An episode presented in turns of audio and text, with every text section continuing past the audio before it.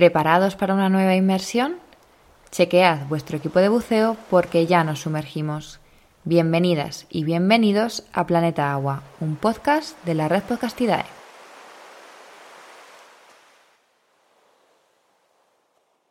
Hoy, en Planeta Agua, nos sumergimos en busca de una especie que a día de hoy sigue escondiendo muchos misterios, el tiburón rayo.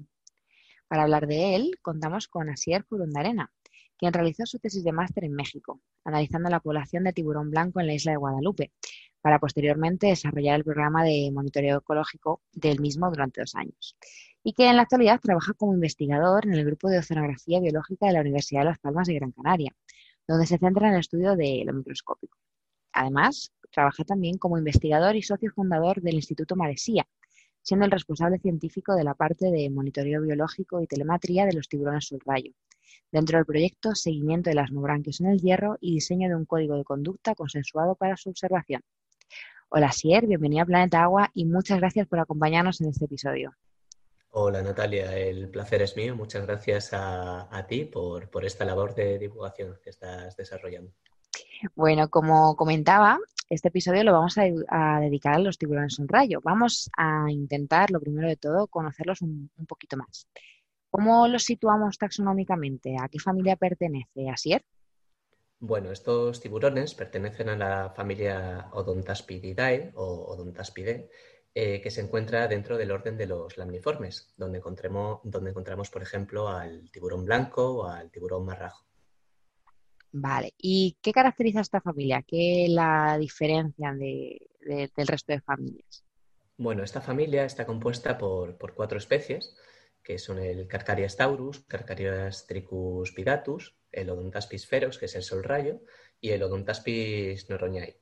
Eh, básicamente los rasgos comunes a todos es que tienen un cuerpo robusto, bastante masivo, con un hocico ligeramente cónico, tienen una boca grande que se extiende hasta detrás de los ojos. Los ojos son pequeñitos, sin membrana nictitante, que es esta membrana que protege el ojo cuando el tiburón ataca. Eh, tienen unas aberturas branquiales grandes, dientes puntiagudos y delgados, típicos de los piscívoros, eh, dos grandes aletas dorsales, presencia de una aleta anal, unas aletas pectorales no demasiado grandes y una aleta caudal asimétrica. Vale. Eh, ¿Dónde podemos encontrar a esta especie de tiburón hablando a nivel mundial? Bueno, estos tiburones tienen una distribución cosmopolita en aguas templadas y tropicales del mundo. Sin embargo, es muy complicado de, ver y estudiar a este animal. De hecho, casi todo lo que sabemos de su ecología, biología, se lo debemos a registros pesqueros de capturas accidentales. El primer registro del que tenemos constancia eh, lo llevó a cabo la investigadora Sandra Besudo en 1988 en la isla de Malpelo, Colombia, sitio donde se le conoce como el monstruo de Malpelo. Se estima que su densidad poblacional eh, es muy baja, que sus poblaciones están disminuyendo y la Unión Internacional para la Conservación de la Naturaleza lo cataloga como una especie vulnerable. Vale, y bueno, aparte, bueno, nos has comentado que por la, pesca accidental está claro que les afecta, pero ¿qué, otras amenazas parecen estar afectando a esta especie? Bueno, pues entre las amenazas que parecen afectar a esta especie tenemos las, comunes, ¿no? La pesca fantasma, eh, las técnicas pesqueras no selectivas, porque al final no hay ninguna pesquería destinada a esta especie, eh, pérdida de hábitat, contaminación, Em, y bueno, los escenarios en los que nos estamos moviendo, los cambios eh, que está habiendo a nivel oceanográfico en todos los mares y océanos del mundo derivados del, cambio climático.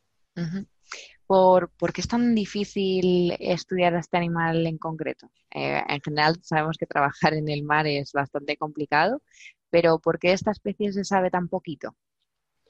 Pues es una mezcla de, de varios factores. ¿no? En primer lugar, hay, hay poquitos. Tiene una estrategia de vida que lo hace especialmente vulnerable, ya que alcanza la madurez sexual de forma tardía, cuando superan los 3,6 metros. Eh, al mismo tiempo, su periodo de gestación es largo, comprendido entre uno y dos años, hasta que, hasta que paren dos crías, como mucho, por parto. Es decir, em, pues se juntan aquí una serie de cositas que les hacen especialmente vulnerables. en segundo lugar, pues los hábitos profundos que, tiene esta especie. ¿no? Su alimentación se basa sobre todo en peces, calamares y crustáceos y tiene un rango de profundidad entre los 10 y los 2.000 metros de profundidad. Pero es cierto que tiene como querencia o preferencia hacia esas aguas más, más oscuras del fondo, donde se mantiene cerca de la plataforma, ya sea insular o continental. Y bueno, y el tercer factor es una mezcla de los dos anteriores, ¿no? Eh, es todo lo que no sabemos debido a esa baja densidad poblacional y a esa dificultad para su encuentro. Como dijo Newton, lo que sabemos es una gota de agua y lo que desconocemos es el océano entero. Es todo lo demás, claro. Y bueno, tenemos la suerte de tener a esta especie en determinados momentos del año, ¿verdad? En nuestras costas, concretamente en el archipiélago canario. Sí, bueno, en el archipiélago canario somos afortunados por, muchas razones. Eh, y, referente a esta especie, pues creemos que seguramente se distribuya un poquito por, por todas las islas, ya que nos han llegado oídas desde islas orientales hasta islas occidentales. Sin embargo, sin lugar a dudas, la isla del Hierro es, es su santuario. Probablemente estamos hablando del mejor lugar del mundo para poder observar a este animal eh, ya que es posible en ciertas épocas verlo por determinados puntos de la Reserva Marina de Interés Pesquero Punta de la Restinga, Mar de las Calmas. Para que nos hagamos a la idea, la profundidad a la que podemos bucear con él en el hierro está en torno a los 5 o 15 metros de profundidad. Si quisiéramos hacer esto en Malpelo, que es el otro sitio donde podemos bucear con esta especie, en Colombia, tendríamos que bajar hasta casi los 50 metros de profundidad y el encuentro es ocasional. A veces lo ves, muchas veces no lo ves.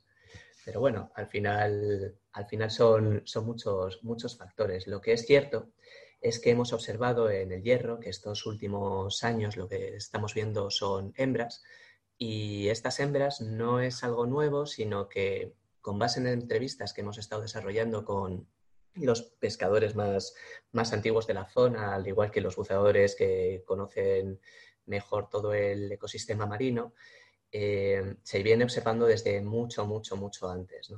Eh, sabemos a ciencia cierta que tiende a aparecer entre junio y noviembre, eh, muestra cierta filopatría, que es lo que se conoce como fidelidad al sitio. normalmente lo que vemos en la isla del Hierro suelen ser hembras preñadas. eso podría explicar, ya que sus periodos de gestación son de uno o dos años, que hubiese años buenos que se ven, años que no se ven, y que estuviesen aquí pasando como un periodo de, su estadio de su estadio reproductivo, ¿no? Eh, por otra parte, bueno, el, año pasado, por ejemplo, llegamos a tener tres hembras bastante masivas nadando muy a muy poquita profundidad en la, isla, en toda la zona del Mar de las Calmas, lo que generó una serie de necesidades evidentes que desembocaron en, el estudio del que luego hablaremos.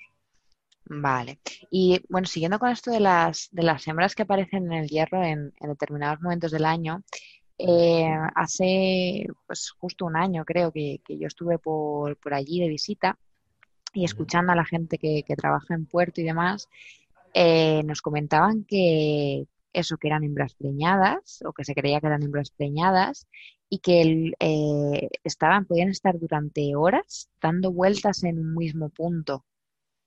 Sí. Esto, este comportamiento mm, se sabe qué puede ser, qué puede haber detrás. Este comportamiento eh, se intuye lo que puede haber detrás, pero no se sabe nada. No se sabe nada porque de esta especie sabemos nada, así directamente, ¿no?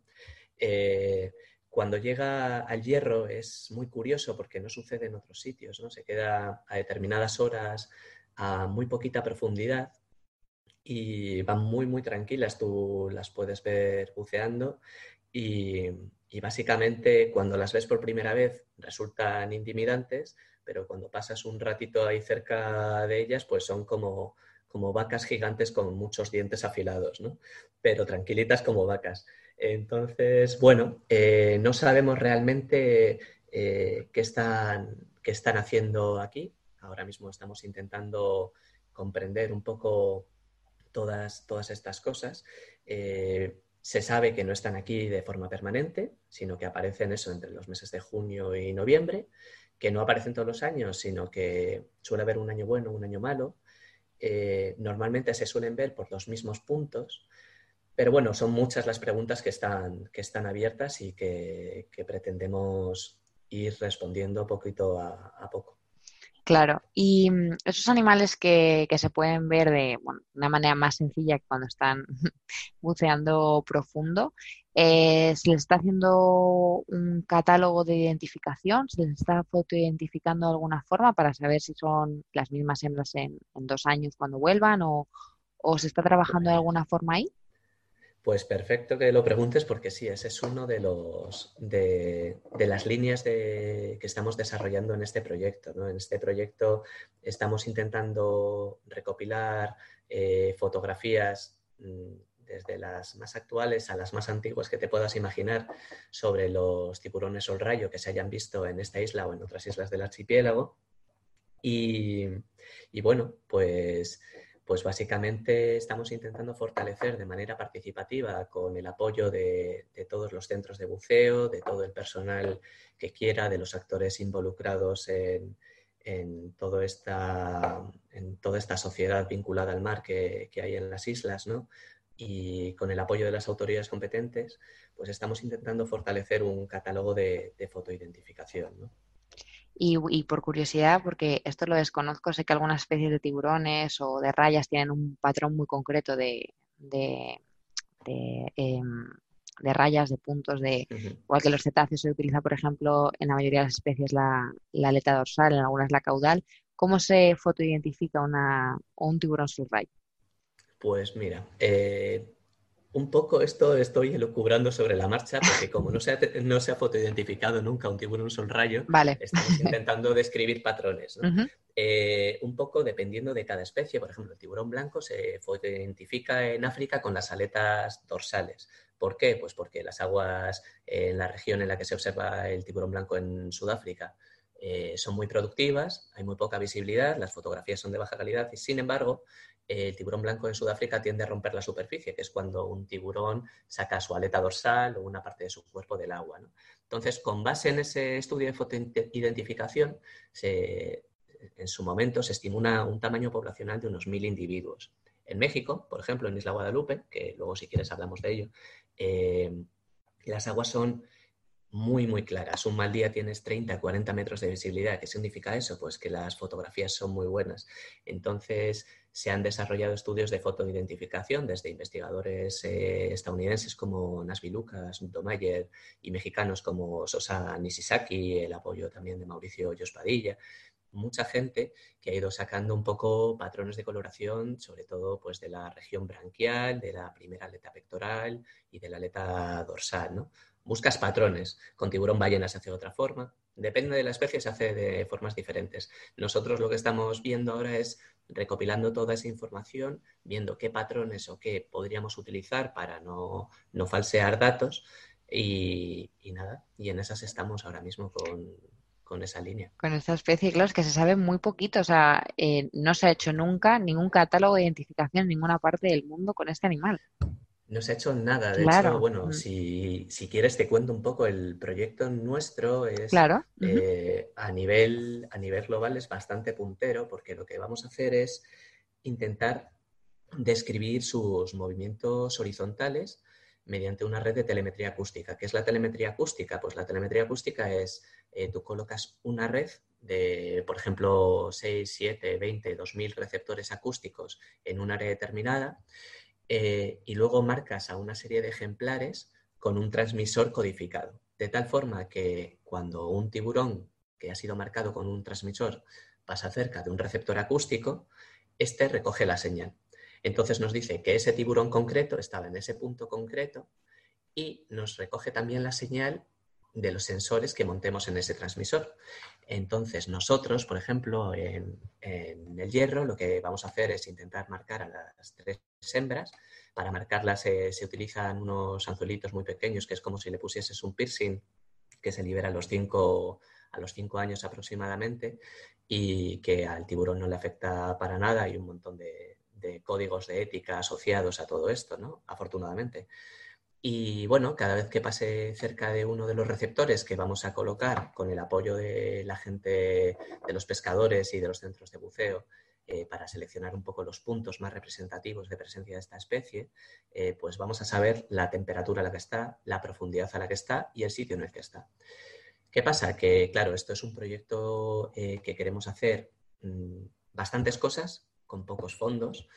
Y, ahora mismo, pues el tema de la telemetría, como somos conscientes que con los fondos que tenemos solo hemos podido adquirir cinco receptores acústicos, ya que son equipos bastante caros, y cuatro transmisores acústicos, pues estamos impulsando, contactando con todos los grupos que trabajan con telemetría en el archipiélago canario, una red para compartir todos esos datos, de tal forma que si un animal que fue marcado en Lanzarote eh, pasa cerca de uno de los receptores acústicos que tenemos nosotros en el hierro, facilitaremos esa información al grupo que marcó el animal en Lanzarote.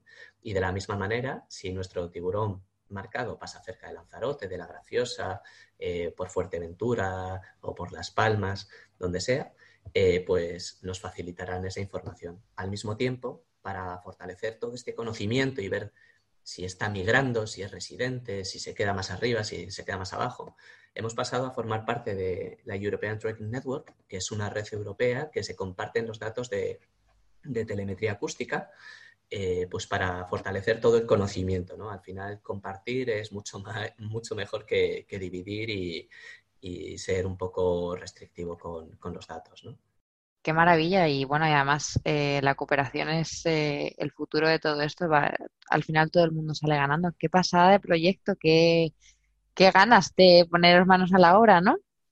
La verdad que sí, mira, de momento hemos estado, este año de momento no han aparecido, pero bueno, hemos estado trabajando codo con codo con los centros de buceo de, la Restinga, eh, que están todos bastante entusiasmados, que están colaborando activamente todos y bueno, esta semana que viene eh, vamos a hacer un cursito como de capacitación para para que les sirva también eh, para los clientes, ¿no? Explicarles cositas de tiburones, de telemetría y demás. Entonces, eh, estamos con ellos codo con codo, al igual que con las autoridades competentes y con todos los actores que vamos identificando por, por, la isla, porque todo este proyecto se sustenta en, en un proceso participativo que desarrolla compañeros Antonio Santana y Sara Rendal. Y, lo que queremos hacer es un, es un proyecto que, perviva, ¿no? Estemos nosotros o no estemos nosotros, que, signifique algo a, futuro. Entonces, para que te hagas la idea, todos los centros de buceo están con muchas ganas de desarrollar como un código de buenas prácticas, proponiendo ellos los códigos de buena conducta y las ideas que pueden ir generando. Y nosotros estamos, pues eso, intentando hacer un equipo eh, multidisciplinar muy grande de cientos de personas que al final redunde pues, en la perpetuación de las actividades económicas que se dan en la isla del Hierro, en la mejora de la actividad eh, y, la, y, la, experiencia del turista y en la perpetuación de, de, estas maravillosas especies que tenemos la suerte de poder observar aquí en el, en el archipiélago. Claro, aunar todo, todo un poco en una, porque es, que te iba a preguntar justo por esa parte del proyecto, que también he visto que, eso, que tenías una parte enfocada a, buenas prácticas y a, poder disfrutar de estos animales, pero siempre con un, con un manual en la mano.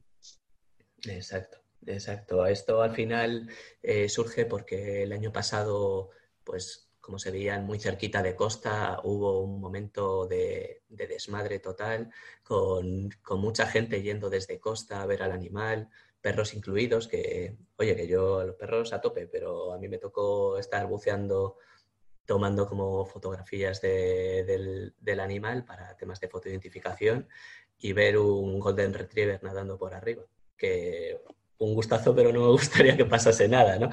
Entonces, bueno, al final todo el mundo es consciente de que cuando se da una situación tan, tan especial, tan genuina como la que tenemos aquí, pues a veces se hace, pues no todo el mundo es igual de responsable. Entonces es importante que desde los que sí lo son, que son todos los actores que están intentando colaborar en este proyecto, pues se desarrollen de la mejor, de la mejor manera posible toda la actividad.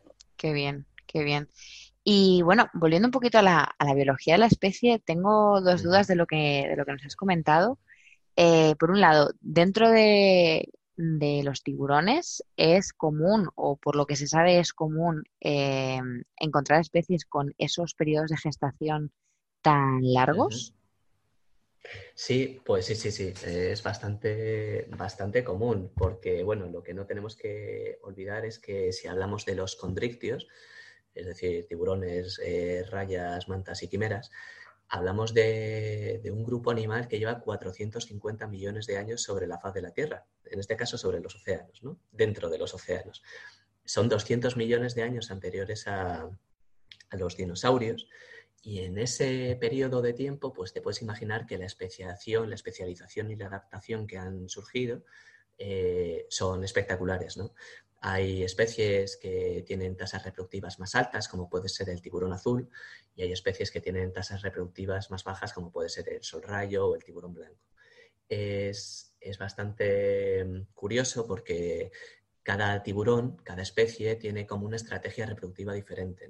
Tenemos desde especies que ponen huevos, que se colocan sobre todo sobre sustratos o sustratos blandos o sustratos vegetales, eh, tenemos especies que tienen crías en el, interior de su cuerpo con, una alimentación placental. Y tenemos, por ejemplo, el caso del sol rayo, que hablamos de un viviparismo aplacentado con ofagia, que hablando en cristiano es cuando, bueno, en cristiano en cualquier, historia, eh, es cuando la madre genera huevos en su interior que permanecen allí hasta que el embrión está completamente desarrollado, momento en el que eclosionan. Y dentro de la madre, este embrión, que generalmente son, son dos embriones los que tiene cada sol rayo, pues se siguen alimentando de los huevos que el ovario continúa produciendo, pero que no son fértiles, hasta que ya por fin alumbran pues, dos crías de aproximadamente un, metro de, longitud.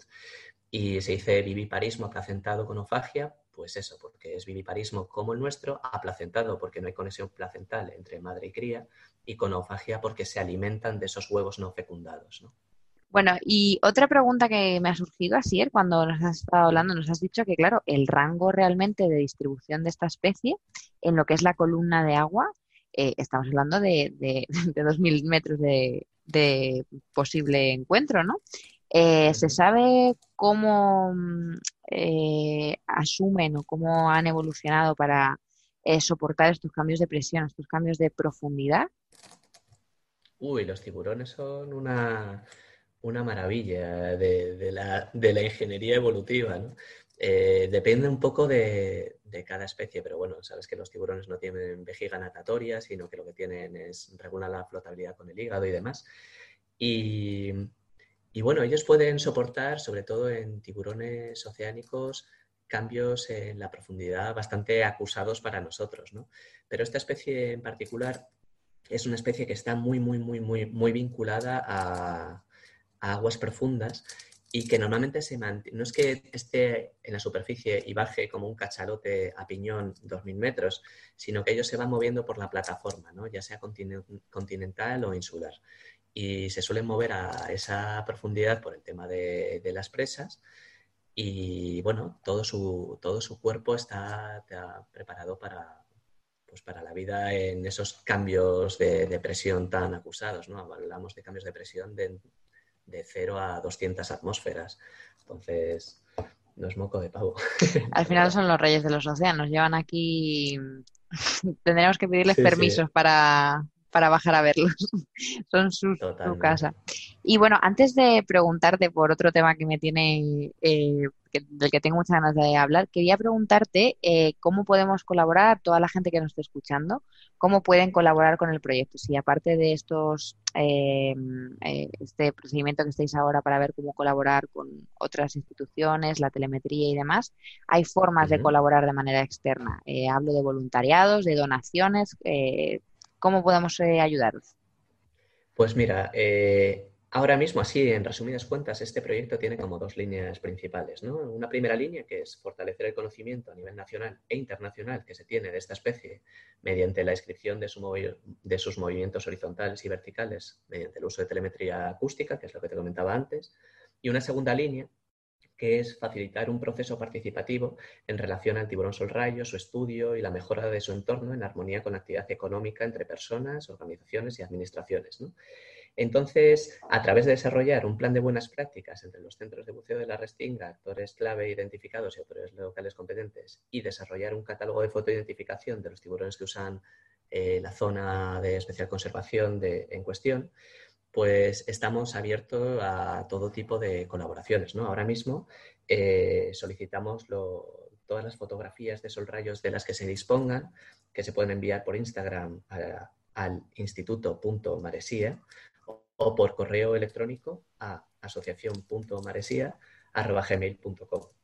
De la misma forma, eh, pues cualquier duda, cualquier, si se quiere colaborar de alguna manera, si se quiere donar, como nosotros estamos un poco empezando con, este instituto y, no tenemos muy claro ni el tema de las donaciones, pero sí la financiación y tal. Pues, pues todo sería hablarlo, que nos manden un correo electrónico y, por supuesto, toda ayuda es bien recibida, sobre todo porque la financiación con la que estamos trabajando ahora mismo, bueno, con decirte que lo estamos haciendo por amor al arte, no estamos ganando ni un solo céntimo, somos tres compañeros, estamos trabajando en esto porque creemos que es una necesidad importante. Eh, estoy súper de acuerdo en que hay que poner en valor todo el trabajo. Yo tengo mi sueldo como investigador en la universidad, mi compañera es autónoma y tiene su sueldo por otro lado y mi otro compañero igual. Y a futuro, pues un trabajo mucho más enfocado única y exclusivamente a esto, pues se necesitarían eh, mayores fondos. Pero es cierto que de momento, con, con, la financiación que nos concedió el Gobierno de Canarias, estamos sacando adelante el proyecto eh, y estamos bien. Pero bueno, todo es que nos manden un correo electrónico y, poder hablarlo. ¿no? A futuro sí sería interesante conseguir más financiación, por ejemplo. Pero bueno, a nivel social, si tenéis fotos de Sol Rayo, pues mandarlas al correíto que van a venir de perlas. Estupendo. Y bueno, eh, este episodio va eh, enteramente dedicado a los tiburones Sol Rayo, pero lo siento, Asier, no puedo evitar preguntarte por esa tesis de máster en México, en la isla de Guadalupe, y dedicada a los tiburones blancos. ¿Cómo, cómo fue aquello? Eh, ¿Exactamente de qué trataba la tesis? ¿La tesis de máster? Pues mira, esto eh, para mí es muy difícil hablar de México sin antes mencionar al Laboratorio de Ecología Pesquera, que es donde desarrollé mi tesis, y especialmente al que fue mi director, mentor y amigo, que es el doctor Oscar Sosa Nisisaki, así como a todo mi laboratorio y, y al personal del CICESE, que es el lugar en el que puede desarrollar con una beca CONACYT de pues, dos años y medio de, auténtico placer de máster. En mi tesis, de, de, manera resumida, lo que intenté fue desarrollar una herramienta de manejo adaptativo que garantizase la sostenibilidad en el tiempo de la actividad económica del buceo de observación de tiburón blanco, así como otros usos públicos que se estaban dando en la región marina habilitada para ello, al mismo tiempo que garantizaba la buena conservación del tiburón blanco. Lo novedoso de este trabajo que realicé era que este programa adaptativo partía de la especie como indicadora de actividades, es decir, no era algo establecido y fijo como puede ser la capacidad de carga, sino algo móvil que dependía de la población de tiburón blanco, que es lo que se llama límites de cambio aceptable y que influía directamente en las vías de manejo que se tomaban para las diferentes actividades económicas. Todo esto eh, teniendo en cuenta en todo momento que en Isla Guadalupe, que luego si quieres hablamos de ella, hay una población de pescadores que son aproximadamente 100, unas 100 personas que viven de, la pesca del labulón, la langosta y el atún, y que se tuvieron en cuenta para el desarrollo de este, de este proyecto. Eh, básicamente eso fue utilizar al tiburón blanco como un aliado para poder gestionar el, turismo en, un área como, esa. ¿no? En Isla Guadalupe concretamente no lo sé, pero en otras áreas de México eh, existe un problema ¿no? entre tiburón blanco y turismo. Pues en realidad, eh, como problema, ahora la pregunta te la hago yo. ¿A qué te refieres exactamente? Bueno, pues eh, probablemente eh, sea un poco de desconocimiento. Lo, lo, que sé es que se utilizan técnicas que no son, eh, pues, esto de utilizar mucha carnada, agitar a los animales, este tipo de cosas. Mm. ¿Eso es así? No lo sé, ¿eh? No lo sé. Mira, pues es muy interesante que, lo preguntes, la verdad, porque llevan con la misma pregunta intentando resolverla. Yo no fui el primero que hizo un estudio ecológico de tiburón blanco. Antes que yo estuvo un, compañero también del laboratorio en, otra tesis, otra compañera de la Universidad Autónoma de Baja California. Se han estado buscando un poquito eh, posibles interacciones, condicionamientos ¿no? de, que tenía la actividad. Pero, pero bueno, lo cierto es que Isla Guadalupe es uno de los pocos lugares del mundo junto con, junto con Isla Farallón en California, Sudáfrica, bueno, todo lo que es la Isla Dyer y Gans Bay en Sudáfrica, Islas Neptuno en, en, Australia. Todo esto te hablo de memoria porque me queda hace ocho años casi, ¿no? Pero, probablemente estemos hablando de uno de los mejores lugares del mundo para bucear con tiburón blanco y si tú quieres bucear con tiburón blanco te vas a Guadalupe o te vas a, o te vas a Sudáfrica. Y, en Guadalupe, eh, pues lo cierto es que como la actividad se concentra en, un periodo de tiempo bastante reducido, que es más o menos agosto, noviembre, eh, no se ha visto grandes influencias. De hecho, tienen un programa de manejo eh, desde el año 2011, impulsado por pues, la Comisión Nacional de Áreas Naturales Protegidas. La Reserva de la Biosfera es, bueno, Isla Guadalupe es una reserva de la biosfera, lo que permite gestionar un poco mejor todas las actividades. Y es cierto que echa la ley, echa la trampa, de vez en cuando se ve algo que hace bastante ruido, pero en general es una actividad que se desarrolla bien. Yo estuve analizando más de, más de ocho años de datos, más el tiempo que pasé ahí, ¿no? y, no vi ningún tipo de, condicionamiento y antes que yo mis compañeros tampoco. Es cierto que, por ejemplo, el único condicionamiento que, se observaba, si se habla de condicionamiento, es el que tenía que ver más con el tema de los intervalos de hora en los que veías al, tiburón, entre las 8 y las 11 de la mañana, ¿no? que sabemos que en condiciones de no presencia de actividad turística, el tiburón a esa hora suele estar eh, a unos 50 metros de profundidad. Esto nos estaría hablando de que, bueno, el uso de chuming, que es esta técnica de sardina machacada sanguinolenta con agua de mar, o la utilización de carnada para atraer al tiburón, pues podrían hacer que los tiburones eh, ascendiesen. ¿no? Pero aquí está esa dualidad, esa pregunta que nos tenemos que hacer, que es, eh, si tú no utilizas eso, no vas a ver tiburones blancos. Si no ves tiburones blancos, estos no generan, eh, porque esto es así de triste, si no genera dinero, no existe. No hay interés, no hay interés económico. Exacto. No se protege. Eh, la exacto. La industria turística de observación de tiburón blanco mueve muchísimo dinero y eso ha permitido, entre otras cosas, que un tiburón blanco vivo valga infinitamente más que un tiburón blanco muerto. ¿no? Entonces, si tú prohíbes el uso del chuming y el uso de carnada, pues que hay, hay una serie de normas, ¿vale? Para, para utilizar este tipo de, de, técnicas y de hecho están generalmente prohibidas. Eh, pues te evitas el ver al tiburón, entonces reduces el conocimiento que tienes del tiburón, porque gracias a esta industria, por ejemplo, hay muchos observadores que forman parte del programa de monitoreo biológico que fortalecen el conocimiento que se tiene de la especie anualmente. Es, pues es, un, es una cosa así problemática, pero es cierto que, nosotros no, vimos realmente un, un causa-efecto entre la presencia turística y, y la ecología, biología de los tiburones. ¿no? De hecho, hay ciertos estudios ¿no? que, por ejemplo, Laroche, que es una investigadora de, Sudáfrica, dice que es poco probable que los niveles bajos y moderados de actividad turística pueden ocasionar cambios comportamentales. Eh, luego hay otra que es que el disturbio humano no tiene por qué verse reflejado en la presencia o ausencia de respuestas. O sea, puede haber disturbio humano y que no lo veamos. ¿no? Y bueno, pues al final son están ahí esas dudas eh, pero a nivel ecológico lo que vimos, por ejemplo, es que los tiburones eh, desde el 2006 al 2012 eh, la tasa de avistamiento se mantenía constante, que la proporción de sexos se mantenía constante, que la estructura de talla se mantenía constante. Para que te hagas la idea, por ejemplo, lo que sueles ver cuando vas a Isla Guadalupe, esto es de, de mi tesis, ¿vale? Está ahí accesible para cualquiera, pues es que eh, la estructura de tallas, por ejemplo, entre el 2009 y el 2012, lo que más se vio fueron individuos macho adultos e individuos subadultos hembras. eh, se vieron algunos juveniles tanto de machos como de hembras, que no es lo normal, pero esto lo que nos habla de que se vea más un tamaño que otro, muy probablemente está hablando de dominancia social intraespecífica. Al final los tiburones son como perros, ¿no? Y los perros a veces se marcan ladrando, otras veces montando, otras veces mordiendo, y los tiburones blancos pues se marcan diciendo aquí estoy yo, aléjate, ¿no?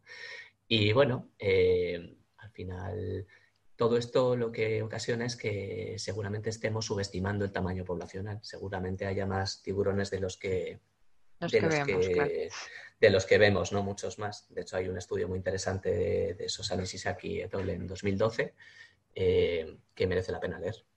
Te lo preguntaré para añadirlo por ahí para que todo el mundo pueda acceder a ello. Que me parece muy interesante porque al final esto es realmente el apoyo científico.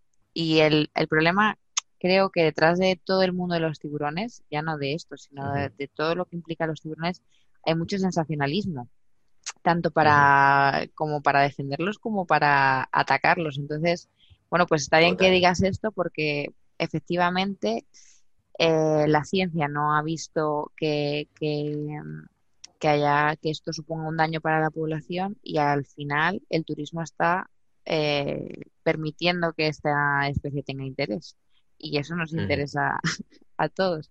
Y, cómo era trabajar, cómo era el trabajo de, campo, eh, así es, de, de, mar con estos animales. Porque claro, nos dices ah. machos adultos, ¿qué es un macho adulto de tiburón blanco? ¿Qué de, qué ¿De qué talla estamos hablando? Pues mira, el tema del, tiburón blanco, de los estadios ontogénicos, que es como se llama esto, se supone que va en virtud de la longitud total del bicho. Cuando un tiburón blanco es considerado recién nacido, es que mide menos de un metro setenta y cinco. Eh, vamos a ponernos en, situación primero. Un tiburón blanco al nacer mide más o menos un metro, metro sesenta, ¿vale? Y el máximo ejemplar eh, registrado medía 6,4 metros que ya es un buen bicho. Eh, entonces, la clasificación es recién nacidos miden menos de un metro setenta y cinco, juveniles miden entre un metro setenta y cinco y tres metros, los subadultos eh, miden que están ahí tocando la, la, barrera de la reproducción entre 3 y 3,6 en el caso de los machos y entre 3 y 4,8 metros en el caso de las hembras. Y los adultos ya es cuando superan esos 3,6 metros o esas 4,8 metros. ¿no? Por eso se habla a veces de, adultos, subadultos, juveniles, y es tan, tan importante porque según el estadio ontogénico, pues se alimenta de unas cosas o de otras. Los tiburones blancos tienen una dieta súper específica. Cuando son juveniles se alimentan, por ejemplo, de, pequeños peces. Cuando son subadultos y adultos ya depredan, por ejemplo, sobre ciertas especies más grandes, como pueden ser grandes túnidos, elefantes marinos del norte, lobo fino de Guadalupe, lobo marino de California. Y, al mismo tiempo pues son oportunistas como, como, lo es el ser humano, ¿no? que cuando al buen hambre no hay pan duro, que se dice, ¿no? pues si ellos ven un cuerpo de ballena, por ejemplo, en mitad del océano, seguramente estén depredando, depredando sobre él. Y bueno, pues respecto a lo que me comentas de, de cómo es el trabajar con ellos en Isla Guadalupe, aquí ya me voy totalmente del lenguaje científico y te digo que es una, pasada, ¿no? Para mí es de, Yo he tenido la suerte de, desarrollar mi, carrera un poco entre España, Portugal y México. He tenido la suerte de... la suerte o el... A mí me gusta todo, ¿sabes? viví en Cádiz, viví en el norte, viví en... Ahora vivo aquí en el archipiélago, viví en la costa portuguesa, en Baja California y he disfrutado de, todas, de todos sitios. Pero Isla Guadalupe tiene ese punto de inaccesibilidad, ¿no? Es una isla que está a pues más o menos 135 millas náuticas de, de, la península de Baja California, es decir, tienes que ir navegando 24 horas hasta llegar allí o tienes que ir en avioneta eh, que es mucho más rápido y que cada vez que me toca ver en avioneta es una maravilla, te sientes ahí un tío poderoso. Pero mm, más allá de eso, pues es una isla que mide 35 kilómetros de longitud por 6,5, 12 en su parte más ancha, ¿no? Tiene un punto muy alto que son 1.326 metros, que está en la parte norte, y que protege eh, a la parte noreste de los vientos predominantes que vienen del noroeste. Por tanto, en esa parte noreste es donde está un sitio conocido como la Rada Norte, que es donde cuando tú vas a trabajar a Guadalupe, pues eh, haces la observación de, tiburón blanco. El trabajo de campo que yo hacía, pues yo estaba entre, el campo pesquero que está en el sur y trabajábamos a bordo de embarcaciones pesqueras haciendo seguimiento, monitoreo y, diferentes experimentos con los tiburones y al mismo tiempo eh, pues a bordo de las embarcaciones turísticas que nos cedían espacio dentro de las jaulas pues para hacer un registro de, tallas, de sexos, de comportamientos, de horas y, demás. Em, en sí, Guadalupe es una maravilla, que es una isla de piedra que la pisa muy poca gente, con unos endemismos vegetales espectaculares, con albatros de Laisán, con elefante marino del norte, que cuando estás por la noche por ahí les escuchas eh, imponen bastante, lobo fino de Guadalupe, lobo marino de California, eh, más de 20 especies de tiburones, más de 328 especies de, fauna íctica. Eh, es un tesoro. Yo los tiempos que me pasaba ahí prolongados entre, entre mis compañeros, entre la gente que se dedicaba a la pesca y las autoridades competentes fueron una, una maravilla, ¿no? Estar pisando sitios que muy poquita gente ha pisado, eh, pues era un regalo a, todos los sentidos. Yo por eso le estoy tan agradecido a, mi laboratorio, ¿no? Por brindarme la oportunidad de desarrollar esta, tesis. Qué pasada, un, documental, un sitio de documental. Vivías en un documental, ¿no? sí, sí, ahí empecé a grabar hace muchos años cuando las GoPros no se utilizaban casi, eh, que ahora tiene GoPro hasta mi sobrino recién nacido, ¿sabes? Pero grabando ahí con las GoPros eh, era una pasada, era bueno, era y es, me imagino. Es una isla que, bueno, uno de los últimos reluctos de, conservación que hay en el planeta. Estas islas oceánicas son, son una pasada a muchos niveles. Ahora se están haciendo estudios allí con Cifio de Cuvier y ah, es, es, una... Yo las imágenes que veo de verdad que me, me dejan sin palabras. Una pasada. Tiene que ser increíble ir allí. Bueno, así pues no te voy a robar más tiempo. Muchísimas gracias por, por acompañarnos en este episodio. Ha sido un auténtico placer. Pues el, placer ha sido, ha sido mío, un, gustazo. Y me gustaría, antes de terminar, eh, pues una última reflexión. ¿no? Eh, solamente en el tiempo que llevamos de entrevista, se estima que se han pescado 5.400 tiburones, se ha emitido un millón de toneladas de dióxido de carbono a la atmósfera, se han deforestado bosques que equivalen a 1.050 campos de fútbol profesional, se han extinguido casi dos especies y la población mundial se ha incrementado en casi 5.000 individuos. Y esto tenemos que tenerlo muy en cuenta. ¿no? Esto es cierto que son estimaciones eh, pre-COVID-19, pero me imagino que seguiremos un poquito en la misma línea.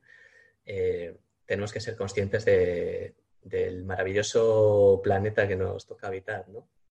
y bueno, eh, pues quien, quien, lo escuche, que, pida siempre que, se destinen más fondos a, ciencia, investigación, a divulgación, a desarrollo, a hacernos a todos partícipes de, todos estos procesos, ¿no? Mm, porque, bueno, al final el conocimiento es el arma más, más poderosa que tenemos y lo que nos puede permitir avanzar como, como sociedad. Así es, nos despedimos. De verdad que muchísimas gracias. Y a todas y todos los que nos escucháis, recordad que tendréis información ampliada sobre esta entrevista en el blog www.godiperproject.com, que nos podéis seguir en Instagram como arroba godiper barra baja blog o en Facebook como godiperproject. De todas formas, tenéis todas las cuentas, plataformas y otros recursos que hemos mencionado a lo largo de la entrevista en las notas del programa. Hasta la semana que viene y como siempre, nos vemos debajo del agua.